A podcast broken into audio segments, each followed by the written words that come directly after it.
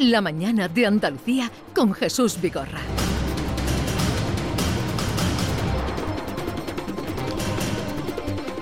Se están dando muchas iniciativas, hemos dado cuenta de algunas esta mañana, en favor de las víctimas eh, de la guerra de Ucrania. Eh, la solidaridad se ha despertado, el despertador de Europa, decíamos hace un momento, ha traído esta guerra de Rusia contra Ucrania.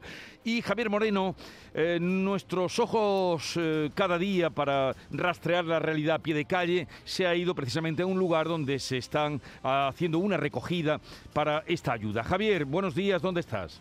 Hola Jesús, ¿qué tal? Muy buenos días. En un sitio donde hay mucho movimiento, en la calle Jiménez Aranda de Sevilla, donde está la sede de SOS Ayuda Sin Fronteras, que es la ONG de los cuerpos de, emergencia, donde se está donde se está clasificando ya la ayuda que empieza que empieza a llegar para Ucrania y donde ahora vamos a conversar porque además Jesús vemos que hay eh, cajas mm, para otras campañas porque esta esta ONG tiene ya 17 años, se moviliza cada vez que es necesario y bueno nos lo va a contar Javier Rivas que que además de bombero es su presidente y me imagino Javier una persona muy motivada. ¿Cómo se mete alguien en, en estos charcos, en estos fregados permanentemente? Me estabas contando, lo de Ucrania empieza ahora, pero vienes metiéndote, metiéndose en todo, ¿no? Sí, yo ya estaba pidiendo incluso un poquito de descanso porque venimos de, de, la campaña de los afganos, cuando los refugiados afganos en y ayudamos a la base naval de Rota, la base americana, que nos solicitó ayuda y fuimos la única ONG con capacidad de poder meter en esa dentro de esa base toda la ayuda que hizo falta, ¿no?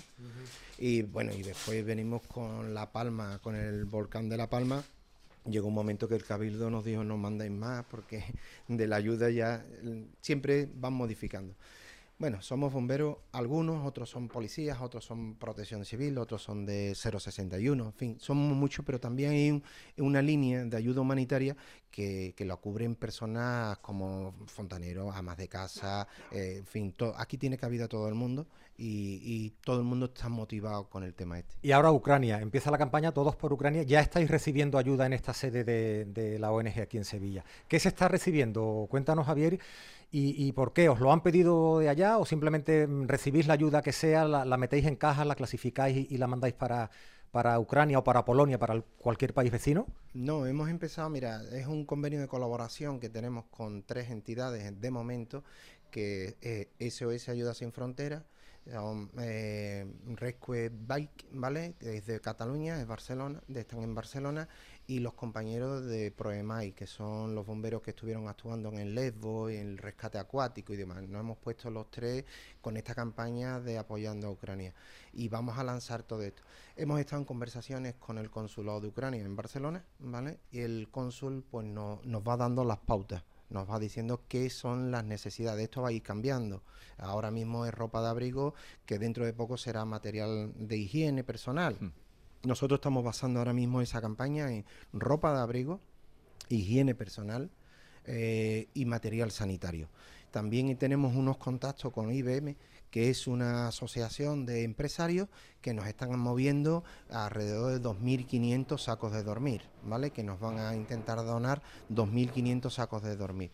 En fin, estamos moviendo todo esto. Lo vamos a preparar en un convoy de ayuda humanitaria que saldrá en dirección a Polonia.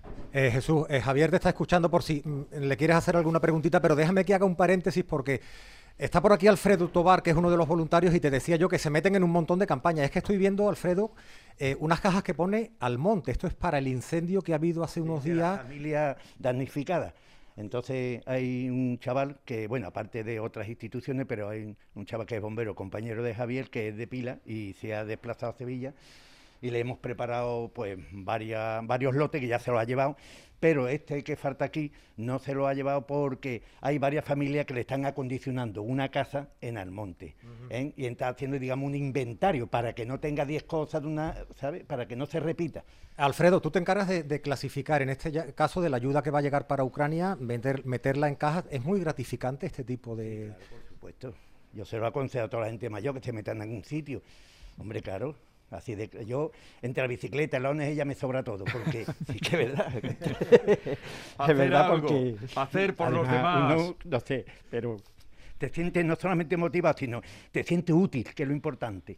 Porque mira, yo Javier me llevo muy bien, pero a mí lo más importante es la ONG, que es la que, digamos, me está impulsando y que yo soy de alguna forma útil a la sociedad. Y esto es muy gratificante. Tienes razón, Alfredo. Bueno, eh, eh, seguimos hablando con, con, Javier, si te parece, Jesús. Bueno, él hablaba de la motivación, de que se meten en, bueno, llevan 17 años inmersos en un montón de de campañas, ¿no? Eh, ¿Hasta cuándo va a durar esta campaña, Javier? De, concretamente la de Ucrania. ¿Hasta cuándo? Porque hemos visto, bueno, yo llevo toda la semana con Jesús en la redacción haciendo las revistas de prensa, viendo campañas en Almería, en Huelva, en Málaga, en Granada, todas las provincias de Andalucía, cómo los colectivos ciudadanos y de todo tipo se meten en este tipo de campañas. ¿Hasta cuándo va a durar esta concretamente? Esta seguramente durará hasta que el consulado de Ucrania, eh, que estamos en contacto con ellos, nos diga que no le hace falta más ayuda. Mientras nos digan que le hace falta ayuda, vamos a estar eh, apoyando. Nos ha pasado con, los afganos, nos ha pasado con, el, con lo de Palma. nosotros estamos, abriremos, eh, la hemos abierto hoy porque tenemos una incertidumbre con la, sede que, tenemos que sortarla y no quería llenarla. Esto va a llegar, las cajas van a llegar al techo en cuestión de días, pues nos ha pasado otras veces y nos va a llegar al techo. Entonces, evidentemente, teníamos un poquito a ver si teníamos una nave para dónde meterlo, pero ahora mismo es lo que tenemos y lo vamos a aprovechar a tope.